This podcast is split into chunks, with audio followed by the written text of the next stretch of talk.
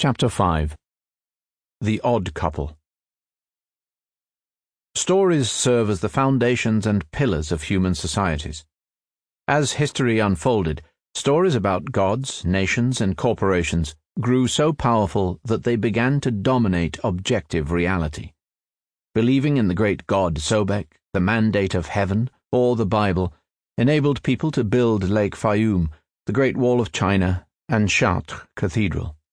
Unfortunately, blind faith in these stories meant that human efforts frequently focused on increasing the glory of fictional entities such as gods and nations, instead of bettering the lives of real sentient beings.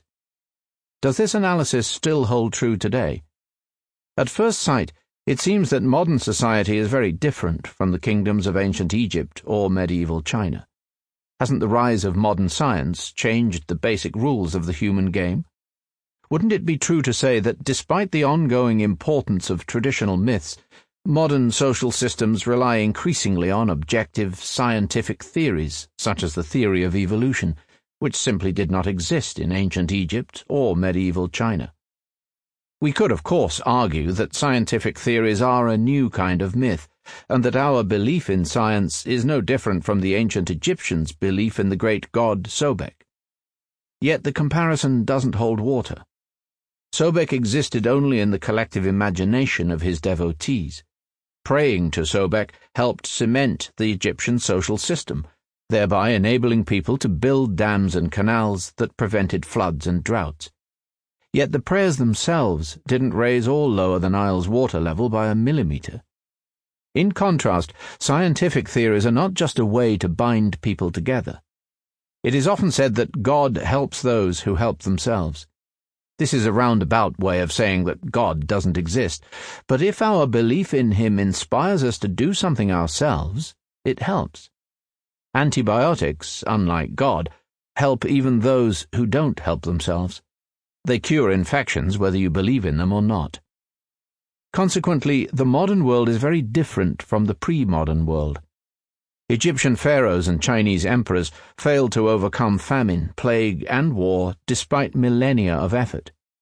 Modern societies managed to do it within a few centuries. Isn't it the fruit of abandoning intersubjective myths in favor of objective scientific knowledge? And can't we expect this process to accelerate in the coming decades? As technology allows us to upgrade humans, overcome old age, and find the key to happiness, so people would care less about fictional gods, nations, and corporations, and focus instead on deciphering the physical and biological reality. In truth, however, things are far more complicated. Modern science certainly changed the rules of the game, but it did not simply replace myths with facts. Myths continue to dominate humankind. Science only makes these myths stronger. Instead of destroying the intersubjective reality, science will enable it to control the objective and subjective realities more completely than ever before. Thanks to computers and bioengineering, the difference between fiction and reality will blur as people reshape reality to match their pet fictions. The priests of Sobek imagined the existence of divine crocodiles, while Pharaoh dreamt about immortality. In reality, the sacred crocodile was a very ordinary swamp reptile dressed in golden fineries, and Pharaoh was as mortal as the simplest of peasants.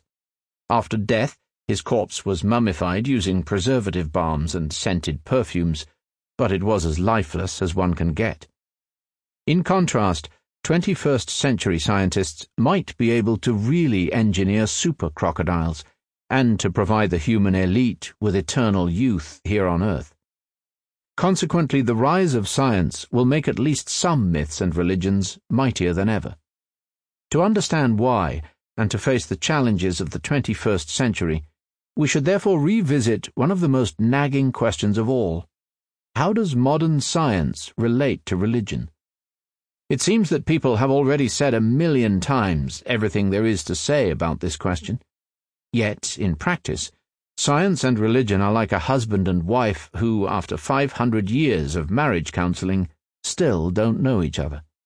He still dreams about Cinderella, and she keeps pining for Prince Charming, while they argue about whose turn it is to take out the rubbish. Germs and Demons Most of the misunderstandings regarding science and religion result from faulty definitions of religion. All too often, people confuse religion with superstition, spirituality, belief in supernatural powers, or belief in gods. Religion is none of these things. Religion cannot be equated with superstition, because most people are unlikely to call their cherished beliefs superstitions. We always believe in the truth. It's only other people who believe in superstitions. Similarly, few people put their faith in supernatural powers. For those who believe in demons, demons aren't supernatural. They are an integral part of nature, just like porcupines, scorpions, and germs. Modern physicians blame disease on invisible germs, and voodoo priests blame disease on invisible demons. There's nothing supernatural about it. You make some demon angry, so the demon enters your body and causes you pain. What could be more natural than that? Only those who don't believe in demons think of them as standing apart from the natural order of things. Equating religion with faith in supernatural powers implies that you can understand all known natural phenomena without religion, which is just an optional supplement. Having understood perfectly well the whole of nature, you can now choose whether to add some supernatural religious dogma or not. However, most religions argue that you simply cannot understand the world without them. You will never comprehend the true reason for disease, drought, or earthquakes if you do not take their dogma into account. Defining religion as belief in gods is also problematic. We tend to say that a devout Christian is religious because she believes in God, whereas a fervent communist isn't religious because communism has no gods. However, religion is created by humans rather than by gods, and it is defined by its social function rather than by the existence of deities. Religion is anything that confers superhuman legitimacy on human social structures. It legitimizes human norms and values by arguing that they reflect superhuman laws.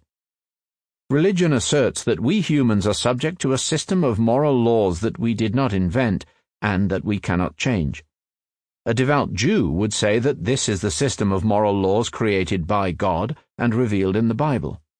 A Hindu would say that Brahma, Vishnu, and Shiva created the laws, which were revealed to us humans in the Vedas. Other religions, from Buddhism and Taoism to Nazism, communism, and liberalism, argue that the superhuman laws are natural laws and not the creation of this or that God. Of course, each believes in a different set of natural laws discovered and revealed by different seers and prophets, from Buddha and Lao Tzu to Hitler and Lenin. A Jewish boy comes to his father and asks, Dad, why shouldn't we eat pork? The father strokes his long white beard thoughtfully and answers, Well, Yankele, that's how the world works. You are still young and you don't understand. But if we eat pork, God will punish us and we will come to a bad end. It isn't my idea. It's not even the rabbi's idea. If the rabbi had created the world, maybe he would have created a world in which pork was perfectly kosher. But the rabbi didn't create the world. God did it. And God said, I don't know why, that we shouldn't eat pork. So we shouldn't. Capiche? In 1943, a German boy comes to his father a senior SS officer, and asks, Dad, why are we killing the Jews? The father puts on his shiny leather boots and meanwhile explains, Well, Fritz, that's how the world works. You are still young and you don't understand, but if we allow the Jews to live, they will cause the degeneration and extinction of humankind. It's not my idea, and it's not even the Fuhrer's idea. If Hitler had created the world, maybe he would have created a world in which the laws of natural selection did not apply, and Jews and Aryans could all live together in perfect harmony. But Hitler didn't create the world.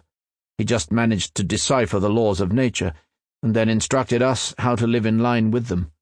If we disobey these laws, we will come to a bad end. Is that clear? In 2016, a British boy comes to his father, a Liberal MP, and asks, Dad, why should we care about the human rights of Muslims in the Middle East? The father puts down his cup of tea, thinks for a moment, and says, Well, Duncan, that's how the world works. You are still young and you don't understand, but all humans, even Muslims in the Middle East, have the same nature and therefore enjoy the same natural rights. This isn't my idea, nor a decision of Parliament. If Parliament had created the world, universal human rights might well have been buried in some subcommittee, along with all that quantum physics stuff. But Parliament didn't create the world, it just tries to make sense of it, and we must respect the natural rights even of Muslims in the Middle East, or very soon our own rights will also be violated, and we will come to a bad end. Now off you go. Liberals, communists, and followers of other modern creeds dislike describing their own system as a religion because they identify religion with superstitions and supernatural powers. If you tell communists or liberals that they are religious, they think you accuse them of blindly believing in groundless pipe dreams. In fact, it means only that they believe in some system of moral laws that wasn't invented by humans, but which humans must nevertheless obey. As far as we know, all human societies believe in this.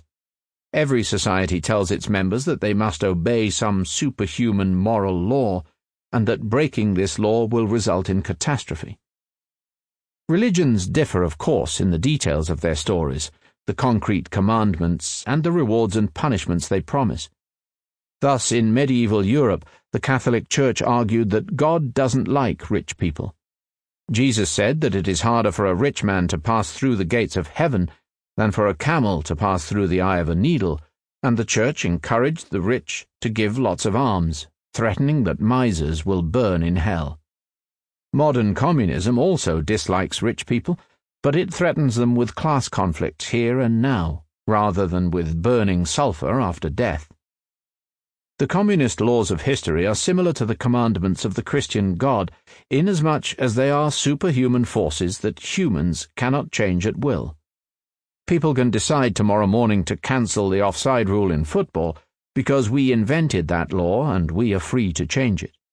However, at least according to Marx, we cannot change the laws of history. No matter what the capitalists do, as long as they continue to accumulate private property, they are bound to create class conflict, and they are destined to be defeated by the rising proletariat. If you happen to be a communist yourself, you might argue that communism and Christianity are nevertheless very different, because communism is right, whereas Christianity is wrong. Class conflict really is inherent in the capitalist system, whereas rich people don't suffer eternal tortures in hell after they die. Yet even if that's the case, it doesn't mean communism is not a religion. Rather, it means that communism is the one true religion. Followers of every religion are convinced that theirs alone is true. Perhaps the followers of one religion are right. If you meet the Buddha. The assertion that religion is a tool for preserving social order and for organizing large scale cooperation may vex many people for whom it represents, first and foremost, a spiritual path. However, just as the gap between religion and science is smaller than we may commonly think, so the gap between religion and spirituality is much bigger. Religion is a deal, whereas spirituality is a journey. Religion gives a complete description of the world and offers us a well defined contract with predetermined goals. God exists he told us to behave in certain ways. If you obey God, you'll be admitted to heaven. If you disobey him, you'll burn in hell. The very clarity of this deal allows society to define common norms and values that regulate human behavior. Spiritual journeys are nothing like that.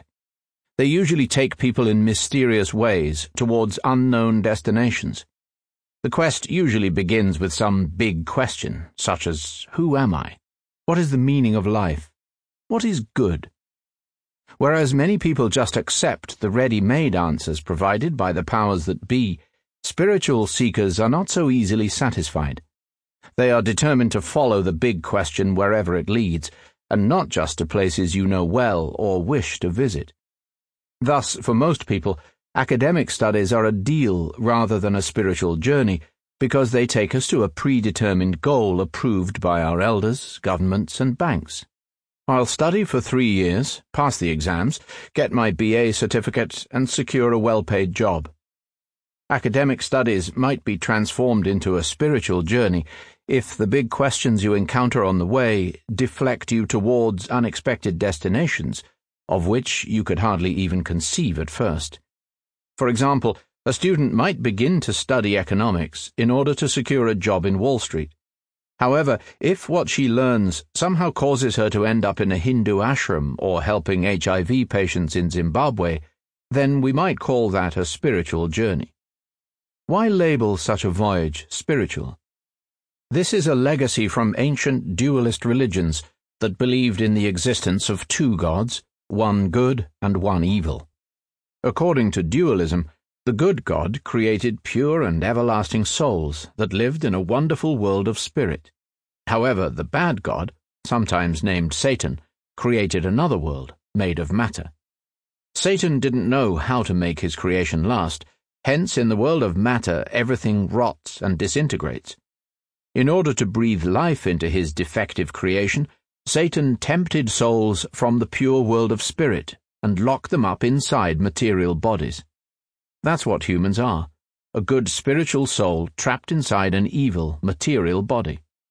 Since the soul's prison, the body, decays and eventually dies, Satan ceaselessly tempts the soul with bodily delights, and above all with food, sex, and power. When the body disintegrates and the soul has a chance to escape back to the spiritual world, its craving for bodily pleasures draws it back inside some new material body. The soul thus transmigrates from body to body, wasting its days in pursuit of food, sex, and power.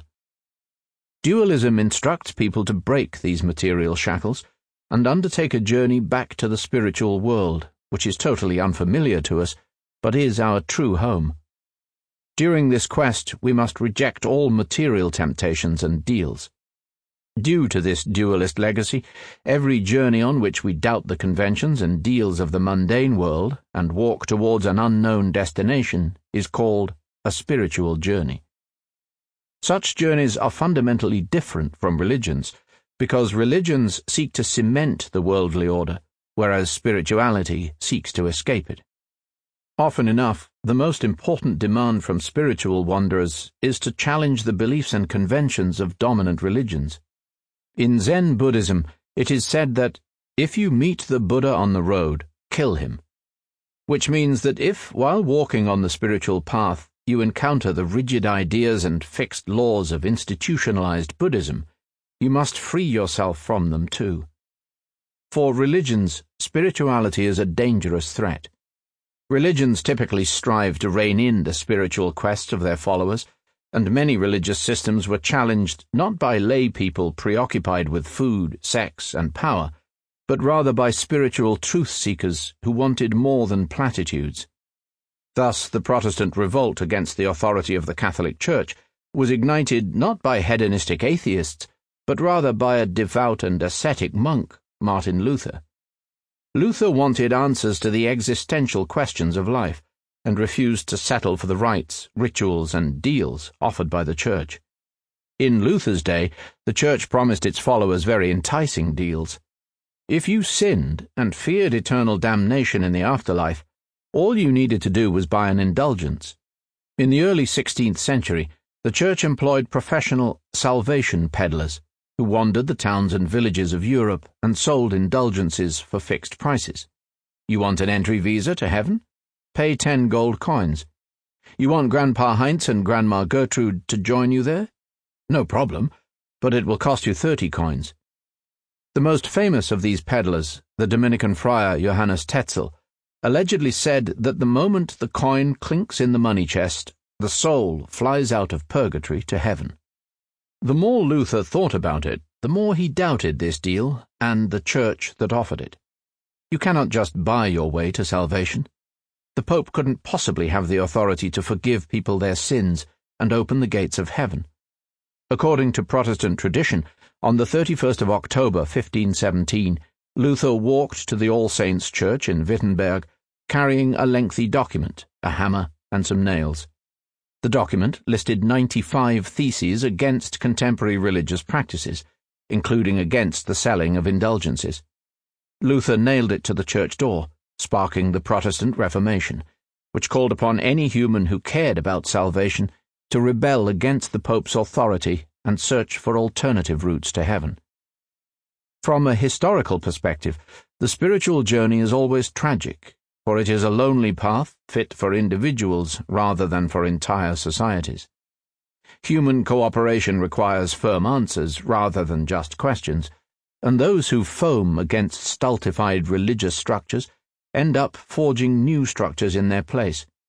It happened to the dualists, whose spiritual journeys became religious establishments. It happened to Martin Luther, who, after challenging the laws, institutions, and rituals of the Catholic Church, found himself writing new law books, founding new institutions, and inventing new ceremonies. It even happened to Buddha and Jesus. In their uncompromising quest for the truth, they subverted the laws, rituals, and structures of traditional Hinduism and Judaism. But eventually, more laws, more rituals, and more structures were created in their name than in the name of any other person in history. Counterfeiting God. Now that we have a better understanding of religion, we can go back to examining the relationship between religion and science. There are two extreme interpretations for this relationship. One view says that science and religion are sworn enemies, and that modern history was shaped by the life and death struggle of scientific knowledge against religious superstition. With time, the light of science dispelled the darkness of religion, and the world became increasingly secular, rational, and prosperous. However, though some scientific findings certainly undermine religious dogmas, this is not inevitable. For example, Muslim dogma holds that Islam was founded by the Prophet Muhammad in 7th century Arabia, and there is ample scientific evidence supporting this. More importantly, science always needs religious assistance in order to create viable human institutions. Scientists study how the world functions but there is no scientific method for determining how humans ought to behave. Science tells us that humans cannot survive without oxygen. However, is it okay to execute criminals by asphyxiation? Science doesn't know how to answer such a question. Only religions provide us with the necessary guidance. Hence, every practical project scientists undertake also relies on religious insights. Take, for example, the building of the Three Gorges Dam over the Yangtze River. When the Chinese government decided to build the dam in 1992, physicists could calculate what pressures the dam would have to withstand. Economists could forecast how much money it would probably cost, while electrical engineers could predict how much electricity it would produce. However, the government model needed to take additional factors into account. Building the dam flooded huge territories containing many villages and towns, thousands of archaeological sites, and unique landscapes and habitats. More than one million people were displaced, and hundreds of species were endangered. It seems that the dam directly caused the extinction of the Chinese river dolphin. No matter what you personally think about the Three Gorges Dam, it is clear that building it was an ethical rather than a purely scientific issue. No physics experiment, no economic model, and no mathematical equation can determine whether generating thousands of megawatts and making billions of yuan is more valuable than saving an ancient pagoda or the Chinese river dolphin. Consequently, China cannot function on the basis of scientific theories alone. It requires some religion or ideology, too. Some jump to the opposite extreme and say that science and religion are completely separate kingdoms. Science studies facts, religion speaks about values, and never the twain shall meet. Religion has nothing to say about scientific facts, and science should keep its mouth shut concerning religious convictions. If the Pope believes that human life is sacred, and abortion is therefore a sin, biologists can neither prove nor refute this claim. As a private individual, each biologist is welcome to argue with the Pope, but as a scientist, the biologist cannot enter the fray. This approach may sound sensible, but it misunderstands religion. Though science indeed deals only with facts, religion never confines itself to ethical judgments. Religion cannot provide us with any practical guidance unless it makes some factual claims too, and here it may well collide with science. The most important segments of many religious dogmas are not their ethical principles, but rather factual statements such as God exists, the soul is punished for its sins in the afterlife, the Bible was written by a deity rather than by humans the Pope is never wrong. These are all factual claims. Many of the most heated religious debates and many of the conflicts between science and religion involve such factual claims rather than ethical judgments. Take abortion, for example. Devout Christians often oppose abortion, whereas many liberals support it. The main bone of contention is factual rather than ethical. Both Christians and liberals believe that human life is sacred and that murder is a heinous crime. But they disagree about certain biological facts. Does human life begin at the moment of conception, at the moment of birth, or at some middle point? Indeed, some human cultures maintain that life doesn't begin even at birth. According to the Kung of the Kalahari Desert and to various Inuit groups in the Arctic, Human life begins only after the person is given a name. When an infant is born, people wait for some time before naming it. If they decide not to keep the baby, either because it suffers from some deformity or because of economic difficulties, they kill it. Provided they do so before the naming ceremony, it is not considered murder. People from such cultures might well agree with liberals and Christians that human life is sacred and that murder is a terrible crime yet they support infanticide. When religions advertise themselves, they tend to emphasize their beautiful values. But God often hides in the small print of factual statements. The Catholic religion markets itself as the religion of universal love and compassion. How wonderful! Who can object to that? Why, then, are not all humans Catholic? Because when you read the small print, you discover that Catholicism also demands blind obedience to a pope who never makes mistakes, even when he orders us to go on crusades and burn heretics at the stake. Such practical instructions are not deduced solely from ethical judgments. Rather, they result from conflating ethical judgments with factual statements. When we leave the ethereal sphere of philosophy and observe historical realities, we find that religious stories almost always include three parts. 1. Ethical judgments, such as human life is sacred. 2. Factual statements, such as human life begins at the moment of conception. 3. A conflation of the ethical judgments with the factual statements, resulting in practical guidelines such as you should never allow abortion even a single day after conception. Science has no authority or ability to refute or corroborate the ethical judgments religions make. But scientists do have a lot to say about religious factual statements. For example, biologists are more qualified than priests to answer factual questions such as Do human fetuses have a nervous system one week after conception? Can they feel pain? To make things clearer, let us examine in depth a real historical example that you rarely hear about in religious commercials, but that had a huge social and political impact in its time.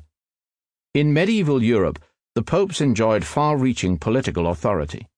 Whenever a conflict erupted somewhere in Europe, they claimed the authority to decide the issue.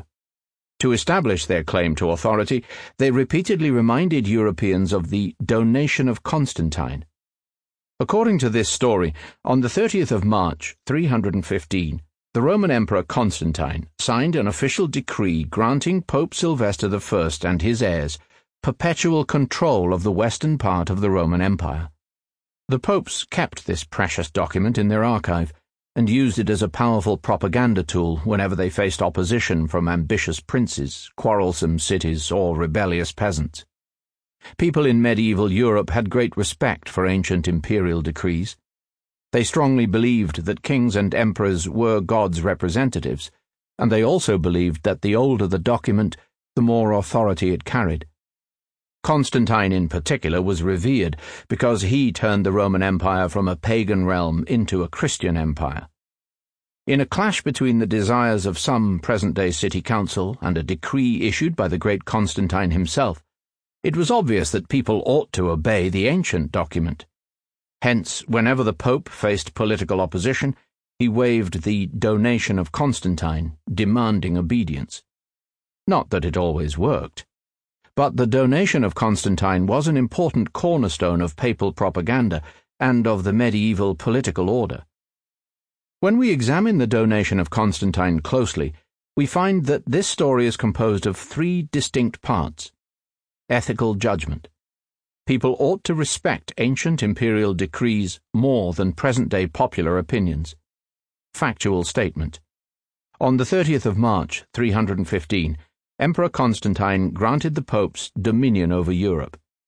Practical guideline Europeans in 1315 ought to obey the pope's commands. The ethical authority of ancient imperial decrees is far from self evident. Most 21st century Europeans think that the wishes of present day citizens trump the diktats of long dead kings. However, science cannot join this ethical debate because no experiment or equation can decide the matter. If a modern day scientist time traveled to medieval Europe, she couldn't prove to our ancestors that the decrees of ancient emperors are irrelevant to contemporary political disputes. Yet the story of Constantine's donation was based not just on ethical judgments. It also involved some very concrete factual statements, which science is highly qualified to either verify or falsify. In 1441, Lorenzo Valla, a Catholic priest and a pioneer linguist, published a scientific study proving that Constantine's donation was forged. Valla analyzed the style and grammar of the document and the various words and terms it contained. He showed that the document included words which were unknown in 4th century Latin, and that it was most probably forged about 400 years after Constantine's death.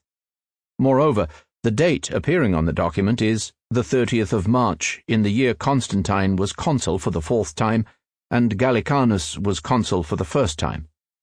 In the Roman Empire, two consuls were elected each year, and it was customary to date documents by their consular years. Unfortunately, Constantine's fourth consulate was in 315, whereas Gallicanus was elected consul for the first time only in 317. If this all important document was indeed composed in Constantine's days, it would never have contained such a blatant mistake. It is as if Thomas Jefferson and his colleagues had dated the American Declaration of Independence the 34th of July, 1776.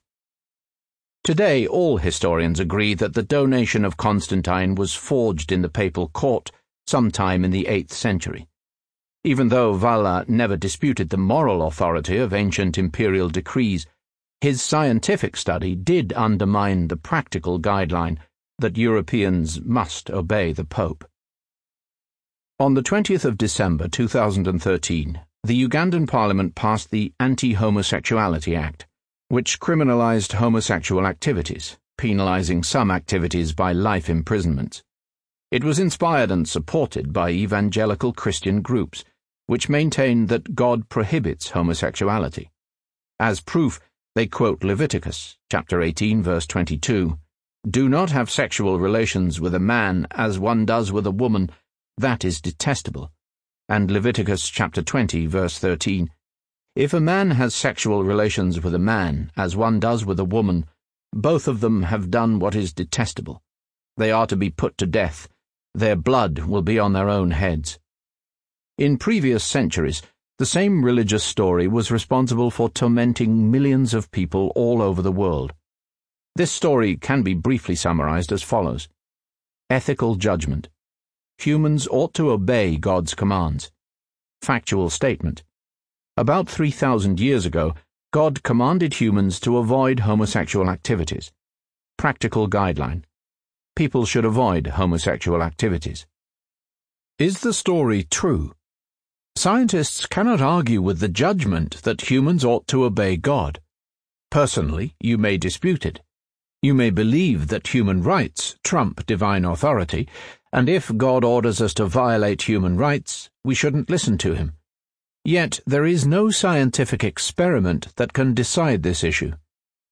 In contrast, science has a lot to say about the factual statement that 3,000 years ago the creator of the universe commanded members of the Homo sapiens species to abstain from boy on boy action. How do we know this statement is true? Examining the relevant literature reveals that though this statement is repeated in millions of books, articles, and internet sites, they all rely on a single source the Bible. If so, a scientist would ask, who composed the Bible and when? Note that this is a factual question, not a question of values. Devout Jews and Christians say that at least the book of Leviticus was dictated by God to Moses on Mount Sinai, and from that moment onwards not a single letter was either added or deleted from it. But, the scientist would insist, how can we be sure of that? After all, the Pope argued that the donation of Constantine was composed by Constantine himself in the fourth century, when in fact it was forged 400 years later by the Pope's own clerks. We can now use an entire arsenal of scientific methods to determine who composed the Bible and when. Scientists have been doing exactly that for more than a century, and if you are interested, you can read whole books about their findings. To cut a long story short, most peer reviewed scientific studies agree that the Bible is a collection of numerous different texts composed by different people in different times, and that these texts were not assembled into a single holy book until long after biblical times. For example, whereas King David probably lived around 1000 BC, it is commonly accepted that the book of Deuteronomy was composed in the court of King Josiah of Judah sometime around 620 BC, as part of a propaganda campaign aimed to strengthen Josiah's authority. Leviticus was compiled at an even later date, no earlier than 500 BC. As for the idea that the ancient Jews carefully preserved the biblical texts without adding or subtracting anything, scientists point out that biblical Judaism was not a scripture based religion at all. Rather, it was a typical Iron Age cult, similar to many of its Middle Eastern neighbors. It had no synagogues, yeshivas, rabbis, or even a Bible. Instead, it had elaborate temple rituals, most of which involved sacrificing animals to a jealous sky god so that he would bless his people with seasonal rains and military victories. Its religious elite consisted of priestly families, who owed everything to birth and nothing to intellectual prowess. The mostly illiterate priests were busy with the temple ceremonies and had little time for writing or studying any scriptures. During the Second Temple period, a rival religious elite was formed. Due partly to Persian and Greek influences, Jewish scholars who wrote and interpreted texts gained increasing prominence.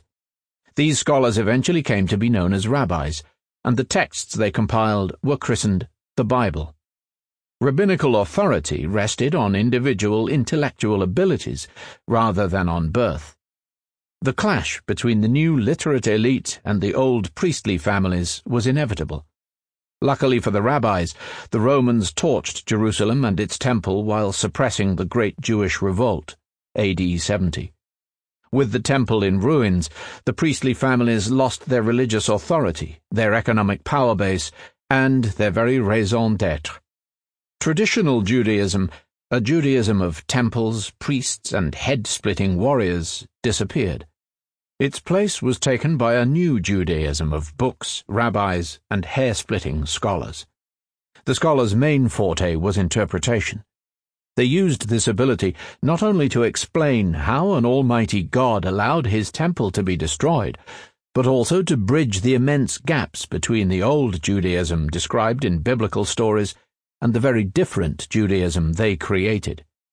Hence, according to our best scientific knowledge, the Leviticus injunctions against homosexuality reflect nothing grander than the biases of a few priests and scholars in ancient Jerusalem. Though science cannot decide whether people ought to obey God's commands, it has many relevant things to say about the provenance of the Bible. If Ugandan politicians think that the power that created the cosmos, the galaxies, and the black holes becomes terribly upset whenever two Homo sapiens males have a bit of fun together, then science can help disabuse them of this rather bizarre notion. Holy Dogma In truth, it is not always easy to separate ethical judgments from factual statements. Religions have the nagging tendency to turn factual statements into ethical judgments, thereby creating terrible confusion and obfuscating what should have been relatively simple debates. Thus, the factual statement, God wrote the Bible, all too often mutates into the ethical injunction, you ought to believe that God wrote the Bible. Merely believing in this factual statement becomes a virtue, whereas doubting it becomes a terrible sin. Conversely, ethical judgments often hide within them factual statements that people don't bother to mention because they think they have been proven beyond doubt. Thus, the ethical judgment, human life is sacred, which science cannot test, may shroud the factual statement, every human has an eternal soul, which is open for scientific debate. Similarly, when American nationalists proclaim that the American nation is sacred, this seemingly ethical judgment is in fact predicated on factual statements such as the USA has spearheaded most of the moral, scientific, and economic advances of the last few centuries. Whereas it is impossible to scientifically scrutinize the claim that the American nation is sacred, once we unpack this judgment, we may well examine scientifically whether the USA has indeed been responsible for a disproportionate share of moral, scientific, and economic breakthroughs. This has led some philosophers, such as Sam Harris, to argue that science can always resolve ethical dilemmas because human values always hide within them some factual statements. Harris thinks all humans share a single supreme value minimizing suffering and maximizing happiness, and all ethical debates are factual arguments concerning the most efficient way to maximize happiness. Islamic fundamentalists want to reach heaven in order to be happy. Liberals believe that increasing human liberty maximizes happiness. And German nationalists think that everyone would be better off if they only allowed Berlin to run this planet. According to Harris, Islamists, liberals, and nationalists have no ethical dispute. They have a factual disagreement about how best to realize their common goal. Yet, even if Harris is right, and even if all humans cherish happiness, in practice it would be extremely difficult to use this insight to decide ethical disputes, particularly because we have no scientific definition or measurement of happiness. Consider the case of the Three Gorges Dam. Even if we agree that the ultimate aim of the project is to make the world a happier place, how can we tell whether generating cheap electricity contributes more to global happiness than protecting traditional lifestyles or saving the rare Chinese river dolphin? As long as we haven't deciphered the mysteries of consciousness, we cannot develop a universal measurement for happiness and suffering and we don't know how to compare the happiness and suffering of different individuals, let alone different species. How many units of happiness are generated when a billion Chinese enjoy cheaper electricity? How many units of misery are produced when an entire dolphin species becomes extinct? Indeed, are happiness and misery mathematical entities that can be added or subtracted in the first place? Eating ice cream is enjoyable. Finding true love is more enjoyable. Do you think that if you just eat enough ice cream, the accumulated pleasure could ever equal the rapture of true love? Consequently, although science has much more to contribute to ethical debates than we commonly think, there is a line it cannot cross, at least not yet. Without the guiding hand of some religion, it is impossible to maintain large scale social orders. Even universities and laboratories need religious backing. Religion provides the ethical justification for scientific research, and in exchange gets to influence the scientific agenda and the uses of scientific discoveries. Hence, you cannot understand the history of science without taking religious beliefs into account. Scientists seldom dwell on this fact, but the scientific revolution itself began in one of the most dogmatic, intolerant, and religious societies in history. The Witch Hunt. We often associate science with the values of secularism and tolerance. If so, early modern Europe is the last place you would have expected a scientific revolution. Europe in the days of Columbus, Copernicus, and Newton had the highest concentration of religious fanatics in the world and the lowest level of tolerance. The luminaries of the scientific revolution lived in a society that expelled Jews and Muslims, burned heretics wholesale, saw a witch in every cat loving elderly lady, and started a new religious war every full moon. If you travelled to Cairo or Istanbul around 1600, you would find there a multicultural and tolerant metropolis where Sunnis, Shiites, Orthodox Christians, Catholics, Armenians, Copts, Jews, and even the occasional Hindu lived side by side in relative harmony. Though they had their share of disagreements and riots, and though the Ottoman Empire routinely discriminated against people on religious grounds, it was a liberal paradise compared with Europe. If you then travelled to contemporary Paris or London, you would find cities awash with religious extremism in which only those belonging to the dominant sect could live. In London, they killed Catholics. In Paris, they killed Protestants. The Jews had long been driven out, and nobody in his right mind would dream of letting any Muslims in. And yet, the scientific revolution began in London and Paris rather than in Cairo and Istanbul. It is customary to tell the history of modernity as a struggle between science and religion. In theory, both science and religion are interested above all in the truth, and because each upholds a different truth, they are doomed to clash. In fact, neither science nor religion cares that much about the truth, hence they can easily compromise, coexist, and even cooperate. Religion is interested above all in order. It aims to create and maintain the social structure. Science is interested above all in power. It aims to acquire the power to cure diseases, fight wars, and produce food. As individuals, scientists and priests may give immense importance to the truth, but as collective institutions, science and religion prefer order and power over truth. They can, therefore, make good bedfellows. The uncompromising quest for truth is a spiritual journey, which can seldom remain within the confines of either religious or scientific establishments. It would accordingly be far more correct to view modern history as the process of formulating a deal between science and one particular religion, namely humanism.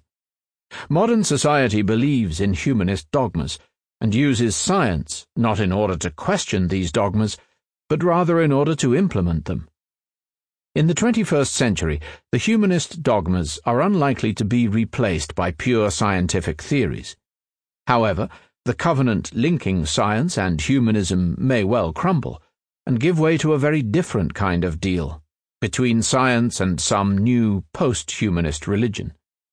We will dedicate the next two chapters to understanding the modern covenant between science and humanism the third and final part of the book will then explain why this covenant is disintegrating and what new deal might replace it.